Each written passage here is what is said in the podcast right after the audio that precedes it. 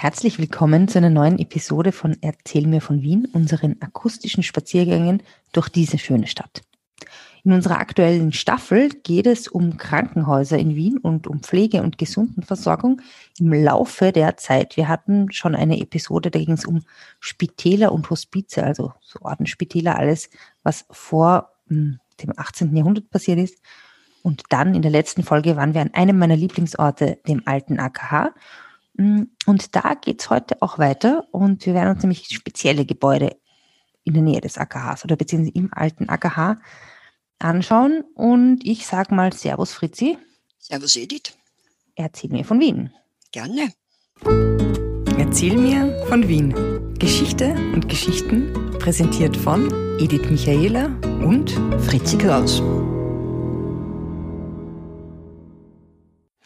Fritzi, das letzte Mal waren wir ja im alten AKH, im Allgemeinen, wie du es zu nennen pflegtest.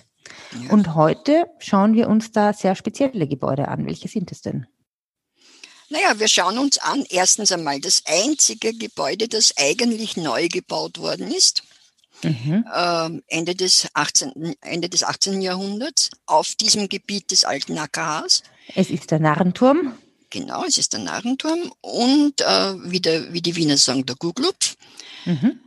weil es leicht auf einer Anhöhe steht und eben rund ist und mhm. an einen Guglupf erinnert. Mhm. und äh, in weiterer Folge schauen wir uns dann noch das Garnisonsspital und das Josephinum an. Hm, super. Das ist also alles im neunten Bezirk. Okay, fangen wir an mit dem Gugelhupf. Du mhm. hast gesagt, er ist also auf einer Anhöhe gebaut, er ist rund, es ist das einzige neue Gebäude, gebaute Gebäude im alten AKH. Aber was ist jetzt eigentlich so speziell dran? Ah, ja. Abgesehen davon, dass es rund ist, es gibt nicht so viele runde Gebäude, die kein Turm sind, oder? Äh, Nein, das ist aber relativ typisch, man hat das Revolutionsarchitektur damals genannt. Aber egal, das ist wieder einmal ein Sidestep.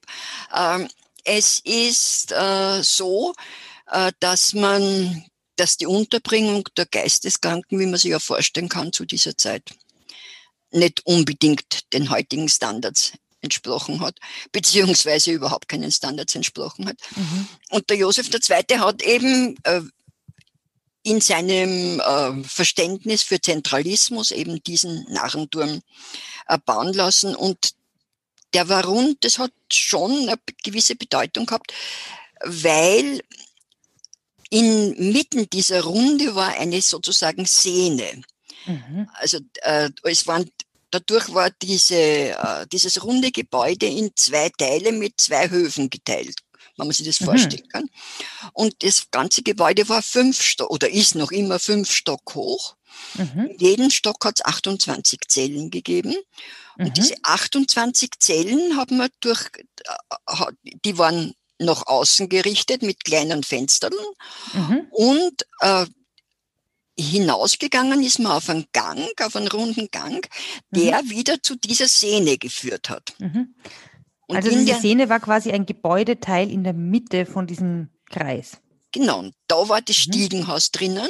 Mhm. Das heißt, es hat, war, hat relativ wenig äh, Personal gebraucht, das aufgepasst hat, dass äh, niemand ausbricht von den, mhm. äh, von den Kranken, äh, weil die durch diese Szene zu den Stiegen mussten. Okay, und da waren wahrscheinlich auch Absperrungen und Türen und so weiter und so fort. Alles Mögliche. Aha. Das ist interessant. Du hast zuerst gesagt, das ist revolutionär gewesen. Unter anderem auch deshalb, weil es eigentlich das erste ähm, Gebäude oder erste Krankenhaus für psychisch kranke Menschen war, oder? Überhaupt weltweit. Ja, weil die sind also echt, ob weltweit kann ich jetzt nicht sagen, aber die sind echt, äh, vor, vorher haben die unter, sind die gehalt, gehalten worden wie Tiere. Ne? Mhm. Und die sind dann, dort war das aber dann auch eingeteilt also vielleicht greife ich nicht vor, sondern sage zuerst, wie das war. Äh, es ist fertig geworden 1794. Ah, 1784, entschuldige. Äh, und der Kaiser Josef II. hat eines seiner Handbelegs, die hat er immer, er hat alles mit der Hand geschrieben, seine Wünsche und Befehle und hat das verteilt. Und in diesem Handbeleg ist gestanden, dass er am 19. April 1784 sozusagen in einem Aufwasch alle Geisteskranken dorthin 1784. gebracht. 1784, ja. Am 19. alle, alle, alle Geisteskranken aus ganz Wien sollten in, aus den Spitälern, die wir haben ja das in den vorigen äh, mhm. Folgen besprochen, dass da alles Mögliche in den Spitälern alle möglichen Leute, Patienten, was auch immer, waren und die Geisteskranken sollten dorthin gebracht werden. Und das angeblich war das nachts und das muss ein gespenstischer Zug gewesen sein. Ja, aber hallo. Der äh, aus den verschiedenen Institutionen gekommen ist. Äh, und die, ähm, die also mhm. nicht zu bändigen waren oder halt sehr schwere Fälle, sind in Ledersäcke eingenäht worden. Und ja, in diese, also, diesen Ledersäcken. Kommentar, aber dort, wow. ja, falscher Kommentar kann man sagen, ja, äh, dorthin gebracht worden. Also es muss ziemlich gespenstisch gewesen sein. Wow. Und das heißt insgesamt, Entschuldige, 140 Personen waren dann untergebracht in diesem Krankenhaus. Konnten untergebracht werden, wie viel mhm. jetzt wirklich das. Es gibt ganz, ganz wenige Unterlagen, die äh, mhm. oder sehr wenige Sachen. Äh, es ist ja sehr viel, wie man weiß, beim Brand vom Justizpalast 1927. Mhm zerstört worden, weil dort war auch das Haushof- und Staats, Staatsarchiv teilweise untergebracht. Egal, also man weiß da nicht sehr viel. Ähm, mhm. Es ist so, äh, dass, äh, dass da schon eine gewisse Einteilung war. Im Erdgeschoss waren die ruhigsten Patienten mhm. und im obersten Stock waren die, die also schwer zu bändigen waren sozusagen, die auch geschrien mhm. haben und so. Und äh, das war also eine gewisse Einteilung. Und dann also waren die. Quasi, das ist nach Lautstärke gestaffelt worden. Ja, ja, ja, man hat also vielleicht gleichgesetzt die schwereren Fälle, dass die am lautesten waren. Weil mhm. die eben geschrien haben und so. Also das mhm. ist halt so gewesen. Mhm. Äh, und unten äh, im Erdgeschoss und im ersten Stock waren die Militärirren. Mhm. Wie irre waren die? Wird unterschiedlich gewesen sein, aber die waren halt Militärangehörige, auch teilweise die Kriegstraumata gehabt haben und so weiter. Mhm. Und diese Militärirren mussten aber nach militärischen Grundsätzen leben. Dort, mhm. auch dort leben. Die sind jeden Tag zum Appell angetreten, haben eben Übungen machen müssen und so weiter. Mhm. Im Gegensatz zu den Militärirren hat es auch Klerikalirre gegeben. Die gibt es noch heute wahrscheinlich? Und diese Klerikalirren waren aber nicht im Narrenturm untergebracht, Aha. sondern die waren bei den barmherzigen Brüdern untergebracht. Aha, also quasi, wenn Irre hinter Irren, Irren, Irren, Irre, Irren nach. Ja, okay. Kann man so sagen. Es, und diesen Aha. Narrenturm hat es immer irgendwie ein Geheimnis gegeben. Da hat es immer, da ist also gesagt worden, dass äh, angeblich, dass er Fundamente hat, die genauso tief in die Erde reichen, wie er hoch ist. Mhm. Hat nie verifiziert werden können. Äh, dann, äh, dass es also von Rosenkreuzern inspiriert war, von Alchemisten, also alles mögliche. Das war ganz einfach durch diese, durch auch durch die Kranken, die dort waren, hat, hat es irgendwas total Geheimnisvolles mhm. gehabt. Da gibt es ja auch so ganz viele Geschichten, dass zum Beispiel die Zahl der ähm, Kacheln quasi, die außen drauf sind auf dem Gebäude, dass die irgendeine spezielle Bedeutung haben. Das alles total äh, freimaurerisch, mathematisch, sonst irgendwie durchdacht genau. ist und so und alles Könnte mit so Symbolen und so. Könnte dir jetzt ein Beispiel sagen, sage ich da aber nicht, weil das ist mir zu kompliziert. Es ergibt Schade. immer mit Zahlen, mit, ja, ich kann das schon sagen, aber ich sage dir ganz ehrlich, es, mir ist das äh, schon fast zu schwierig. Das geht dann immer, das geht immer um Quersummen und man kommt dann zum Schluss auf 10 oder auf 0 oder sein oder nicht sein. Also es ist mir jetzt wirklich, okay. Ja, ist auch schwierig zu erklären. Ja, sein Aber, oder nicht sein ist immer die Frage. Stein oder nicht sein. Stein oder nicht Stein in dem Fall vielleicht. Aha, aber gab es irgendwie noch so ein Bauwerk oder so, das besonders war, das irgendwie, weil angeblich war ja auch der Josef II. selbst ein, ähm, ein ich glaube, ein Mitglied der Freimaurer und da kann man nicht mal gendern. Hm.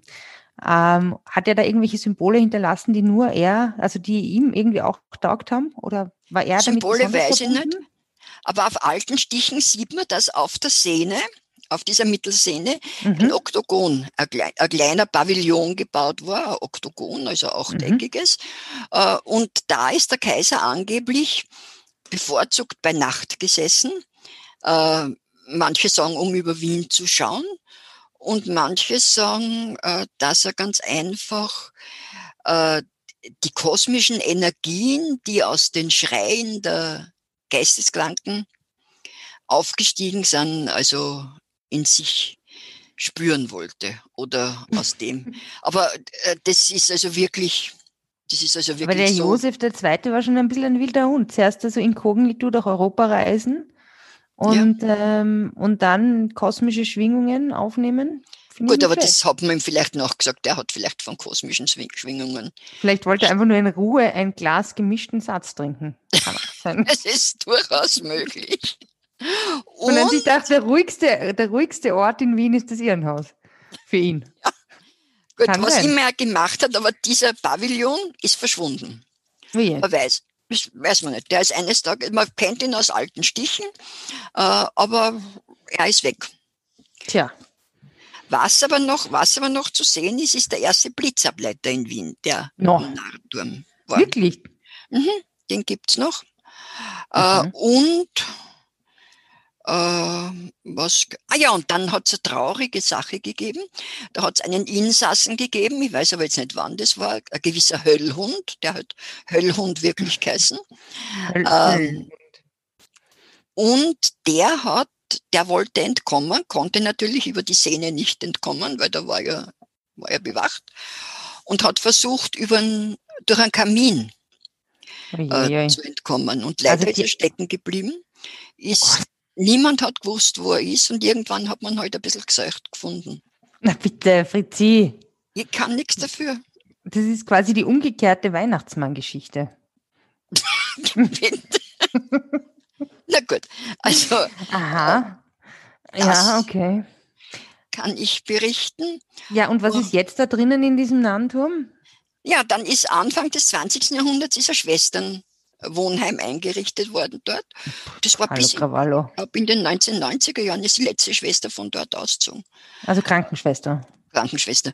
Und die hat, äh, die hat eine relativ äh, äh, unheimliche Nachbarschaft gehabt, ja. Weil du weißt ja, das, äh, jetzt gehört ja zum Naturhistorischen Museum mhm. und du weißt ja, dass dort das pathologische, mhm. anatomisch-pathologische ja, Institut da ist. Da war ich mal, hey, boah. Und was erzähl jetzt du? Naja, also ich war zweimal dort. Das erste Mal war irgendwie ziemlich zu Beginn meines Studiums, also so in den, im letzten Jahrtausend, sage ich mal. Und, ähm, und da, das war wirklich alles ganz schaurig und spooky, weil diese, dieser halb verfallene Turm, das war damals noch nicht renoviert und dann diese, diese Präparate und da waren irgendwie so, auch so Wachsmodelle von wirklich den ärgsten Krankheiten, irgendwelche, ein, ein Kopf, der voller Warzen war oder ähm, Beulen, also es war äh, Wunden, äh, auch Leute, die irgendwie durch Elektroschocks, ich weiß nicht was, also verbrannt, also es war wirklich, wirklich, wirklich, wirklich spooky. Hm, und dann war ich vor ein paar Jahren das zweite Mal dort. Das war aber, da war schon fast fertig renoviert, der Nanturm. Jetzt ist er eigentlich sehr schön. Da war es nicht mehr ganz so unheimlich, aber was mich wirklich ein bisschen narrisch gemacht hat, war das halt, dass es so rund ist und dass es natürlich kein Ende gibt in diesen Runden. Mm, und ein paar Tage später war ich dann bei einem Bekannten eingeladen, der im Gasometer gewohnt hat. Mhm. Und, ähm, und da gab es aber diese Szene nicht. Und ich war dann irgendwie, als ich nach Hause ging, hatte ich äh, ja vielleicht schon ein Glas Wein getrunken und ich habe dann immer rausgefunden. Und mich hat es vollkommen irre gemacht, dass es da kein Ende gibt. Also insofern frage ich mich, ob dieser Narrenturm nicht die Leute vielleicht noch verrückter gemacht hat, als sie dann eh schon waren. Das ist, äh, durchaus möglich. Aber dieses Museum natürlich, man kann ja heute noch reingehen, aber was ja, in dem Museum zum Beispiel war, du weißt ja, dass der Luigi Lucchini die Kaiserin Elisabeth, Elisabeth ermordet, äh, hat, ermordet hat. Und er sich dann äh, in seiner Zelle erhängt hat. Und man mhm. hat dann als äh, Geschenk an Österreich den Kopf, seinen Kopf nach Na, Österreich hallo. geschickt. Und der ist dort äh, äh, im Museum aufbewahrt worden, bis, ich glaube sogar bis in die 1980er Jahre, ich, ich kann es jetzt hm. nicht ganz genau sagen. Und dann hat man sich entschlossen, aber ihn halt zu begraben, weil dann ist an das, ja, äh, vorgekommen. Doch, doch gut. Naja, jedenfalls, also man kann dieses Museum sehen und ich würde jedem, jedem und jeder mal empfehlen, da vorbeizugehen, weil es ist schon ein beeindruckendes Gebäude. Hm. Aber apropos vorbeigehen, es war so schön gruselig, das, äh, äh mhm. wie es so leicht verfallen war, der Narrenturm. Und jetzt ist er weiß angestrichen, weiß renoviert, weiß. Und jetzt ist er halt nicht mehr, mehr so gruselig. Jetzt ist das Irre nicht mehr so ganz sichtbar. Ja. Hm. Na gut, aber naja. das ist meine spezielle, mein spezieller Spleen, dass ich am liebsten alles alt hätte. Hm. Verstehe ich. Ja, aber jetzt gehen wir doch mal weiter da durch dieses Gelände. Und zwar ist ja noch ein, so ein kleines, äh, so ein ganz kleines Häuschen, kurz neben dem Narrenturm. Das ist, glaube ich, ein jüdisches Bethaus oder ein Denkmal oder so. Ja, jetzt ist nur mehr ein Denkmal, aber das war, du kannst dir vorstellen, dass sehr viele jüdische Ärzte und auch Patienten äh, und Studenten äh, im AKH waren und denen haben wir ein Bethaus, der Max Fleischer war das, ein Jugendstilarchitekt, äh, äh, errichtet, übrigens auch achteckig, äh, das ähm, mhm. in der, beim Novemberpogrom 1938 zerstört worden ist. Mhm. Und äh, beziehungsweise geschändet worden ist. Und das ist dann sehr äh, interessanterweise als Trafostation verwendet worden. Das ist sehr pietätlos eigentlich. Bis in die 1980er Jahre war das eine Trafostation und die hat, und dann hat man äh, eine Gedenkstätte gemacht sozusagen. Also ich glaube nicht, dass man es wieder geweiht hat, das glaube ich nicht, aber man kann also sich das anschauen. Und das heißt Marpelanefesh. Was hast du gesagt?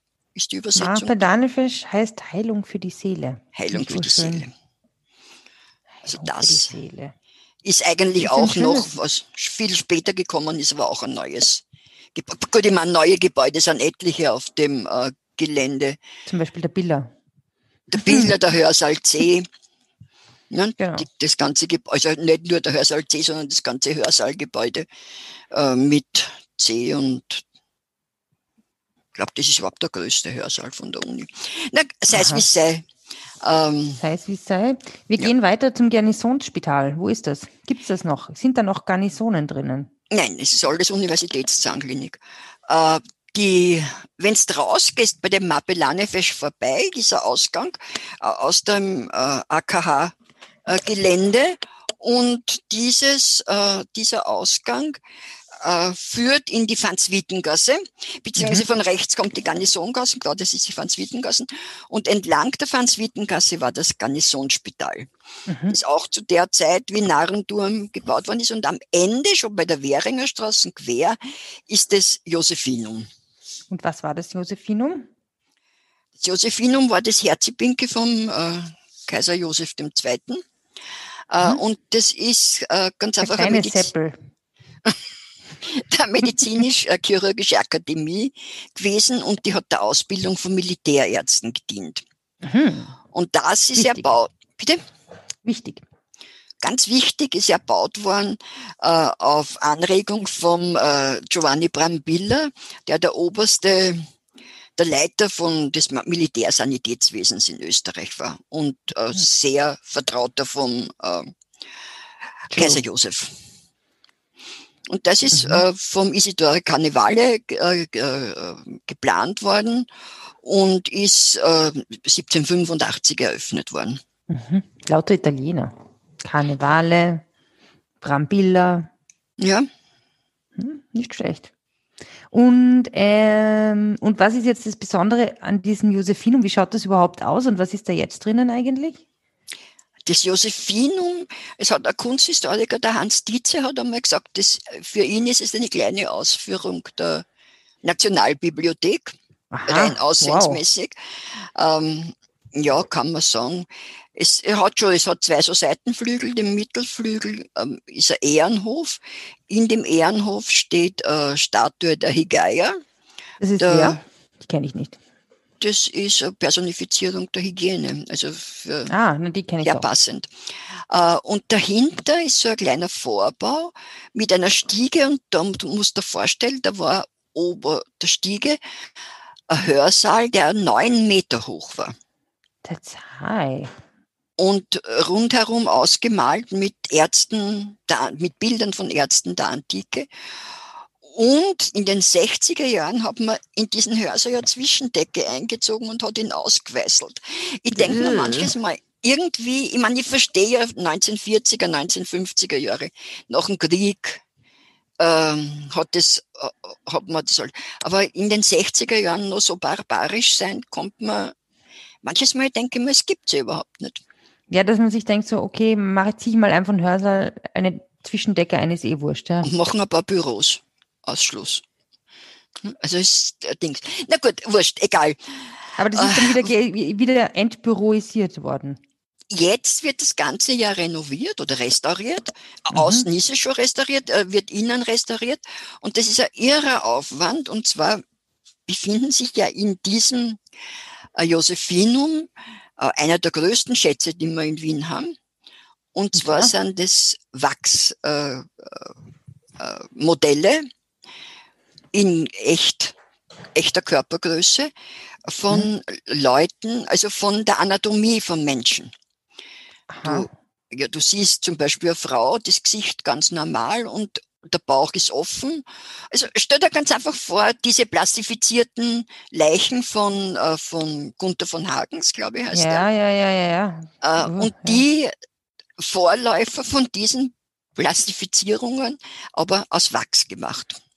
Wow. Die hat der Josef haben die das machen lassen oder wer hat das an? Josef II. in Florenz. Mhm.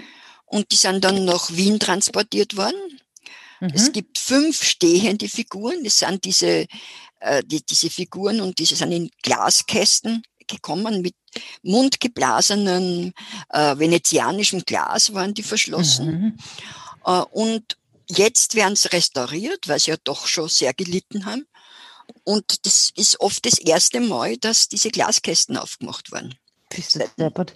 Ja, vor allem muss man da, ich meine, wenn jetzt aus Florenz, von Florenz nach Wien transportiert wird, ich meine, wie ähm, schwierig ist das, oder? Ich meine, einerseits die Temperatur, dass das Zeug nicht schmilzt, zweitens, dass es nicht bricht. Wow. Ja, und über die Alpen, ne? Ja. Die haben müssen Guck also mal, wie damals die Giraffe so, ja, auf Maulesel haben sie die transportiert. Also das war schon ein Wahnsinn. Und diese fünf stehenden Figuren, das gibt es an die einzigen, die es auf der ganzen Welt gibt noch. Wow. Äh, von den anderen gibt es, ich weiß nicht, ob ich das gesagt habe, jetzt in Florenz äh, sozusagen eine Schwesternsammlung. Mhm. Und das wird jetzt alles restauriert und im Zuge dieser, dieser Restaurierung macht übrigens der Hermann Tschech, du weißt von unserer lieben Brücke, äh, mhm. Brücke über Ja, Hilfe. mit den Lemuren. Nein, nein, nein, nein, nein, nein, sondern vorher die, äh, die Brücke. Na, es ist egal, der Hermann Tschech ist Architekt. Und äh, der, Upsi. die äh, entfernen die Zwischendecke und man ist draufgekommen, wenn man diese Weiß, diese Weißelung ähm, entfernt, dass drunter die Bilder noch da sind. Na Gott sei Dank. Dann hat es gegeben eine Bibliothek, also gibt es eine Bibliothek, den Grundstock hat der Josef II. Mhm. gelegt. Er hat aus dem eigenen Vermögen, also seinem Privatvermögen, 6000 Bücher angeschafft. Und jetzt ist diese Bibliothek auf 500.000 Bücher angewachsen. Wirklich? Wow. Das ist Und im Zuge dieser Restaurierung werden die alle rausgenommen, gelagert, restauriert und da kann man eine Patenschaft übernehmen. Hm. Vielleicht sollten wir eine, das ist gut, eine Buchpatenschaft. Ganz ein Buch für Restaurierung kriegt man dann, äh, glaube ich, kostet 500, ab 500 Euro. Wow. Und ähm, ja, aber es Vielleicht wäre, sollte man das überlegen als Erzähl mir von Wien ähm, Aktion, eine Buchpartnerschaft gemeinsam mit all unseren Hörerinnen und Hörern, oder? Dass wir ein, ein Buch. Das wäre ganz toll, aber da müssten wir halt, müssten wir halt zusammenbringen. 500 Euro an Spenden für ein Buch. Ja, das müssten wir, das müssten wir uns, jetzt werden wir uns überlegen. Seid ihr dabei? Wir werden es einrichten, vielleicht eine, eine Buchpartnerschaft. Das wäre wär toll. Eine tolle ein Erzähl mir von Wien Buch. Ein ja. echtes, altes Erzähl mir von Wien Buch. Genau. Cool, da könnte man dann auch vielleicht eine Führung hinmachen und uns das mal anschauen gemeinsam. Ja, jetzt noch nicht, aber. Aber dann, wenn es halt soweit ist, wenn wir die dann, 500 Euro zusammen haben. Genau, müssten wir schauen. Ja, das werden wir uns überlegen. Da werden wir was, werden wir uns werden und, unsere Hörerinnen und Hörer, liebe Hörerinnen und Hörer, werden euch bitten, mit uns gemeinsam ein Buch zu partisieren. Buchpartnerschaft. Wäre toll. Wäre ganz toll. Hm. Aber apropos Restaurierung, diese Hegeier in der, vom Johann Martin Zauner mhm. im Ehrenhof, die hat vor einigen Jahren äh, ein bisschen Auflösungstendenzen gezeigt. Mhm. Die war mal bei einer Führung und da hat dieser Führer hat gesagt, äh, sie haben halt überlegt, wie sie das machen könnten. Und dann haben sie gesagt, na eigentlich haben wir noch dazu eine der ältesten äh, Instrumentensammlungen der Welt. Mhm. Äh, und unter anderem auch äh, uralte Koloskopie-Instrumente. Oh. Warum so. verwendet man nicht sowas, halt in modernerer Form? Und die haben also bei dieser Figur sozusagen eine Koloskopie gemacht und haben die, cool. äh, äh, haben dann die zu restaurierenden Stellen gefunden und haben es auch mittels dieser Technik restauriert. Also von innen quasi, die sind quasi in die, in die, in die Statue hineingefahren Hinein. und und, haben das, das ist ja cool, das ist ja super. Da passt da, wieder mal alles zusammen, weil alles mit allem verbunden ist. Verbunden ist. Und da möchte ich nur noch ganz kurz zum Abschluss sagen, die haben also wirklich äh, eine ganz tolle Instrumentensammlung, unter anderem mhm. eine Knochensäge aus dem 16. Jahrhundert, mit wow. dem, mit der man Amputationen durchgeführt hat. Ja. Damals. Also es, äh, wirklich, wann das fertig ist, es zahlt sich aus, dorthin zu gehen. Da werden wir gemeinsam hinschauen und dann unser unser Patenbuch besuchen. Ja, suchen wir dann. Genau. Ja, das waren. Fritzi. Das waren die Neubauten im alten AKH quasi. Sozusagen. Wow. Klingt spannend. Also ich freue mich, ich werde das sicher, ich liebe ja das alte AKH, habe ich ja schon erwähnt, das werde ich mir sicher jetzt dann noch einmal anschauen und dann nochmal rumspazieren. Gut, ich habe keine Ahnung, wann das fertig wird, weil das ist ja natürlich eine Geldsache beim Josephino. Hm. Brauchen ja da Unmengen ja, aber die kosmische Energie von dem Nahenturm kann ich vielleicht auch jetzt schon kostenlos mir reinziehen. Kannst du reinziehen, ja, wenn's. Ich finde, die kosmische Energie hat sehr gelitten unter den weißen, äh, unter der weißen, weißen Deckenmantel, ja, ja, ja, ja. Außen hui, innen nach wie vor irre. also pass auf dich auf, dass du nicht auch irre wirst. Ja, mache ich, mache ich, du auch. Ich hoffe, ähm, ja, du bleibst gesund und unsere Hörerinnen bleiben gesund. Ich bleibe hoffentlich auch gesund. Wir werden alles daran setzen, dass wir gesund bleiben. Mhm. Und ähm, ja, wünschen euch in diesem Sinne einen schönen Tag, eine schöne Woche. Viel Spaß beim Podcast hören, folgt uns auf unseren Kanälen und erzählt euren Freundinnen und Freunden von unserem schönen Podcast. No? Servus Fritzi. Servus Edith. Spazieren Sie mit uns auch online auf den gängigen Social Media Plattformen und www.erzählmirvon.wien. Und abonnieren nicht vergessen.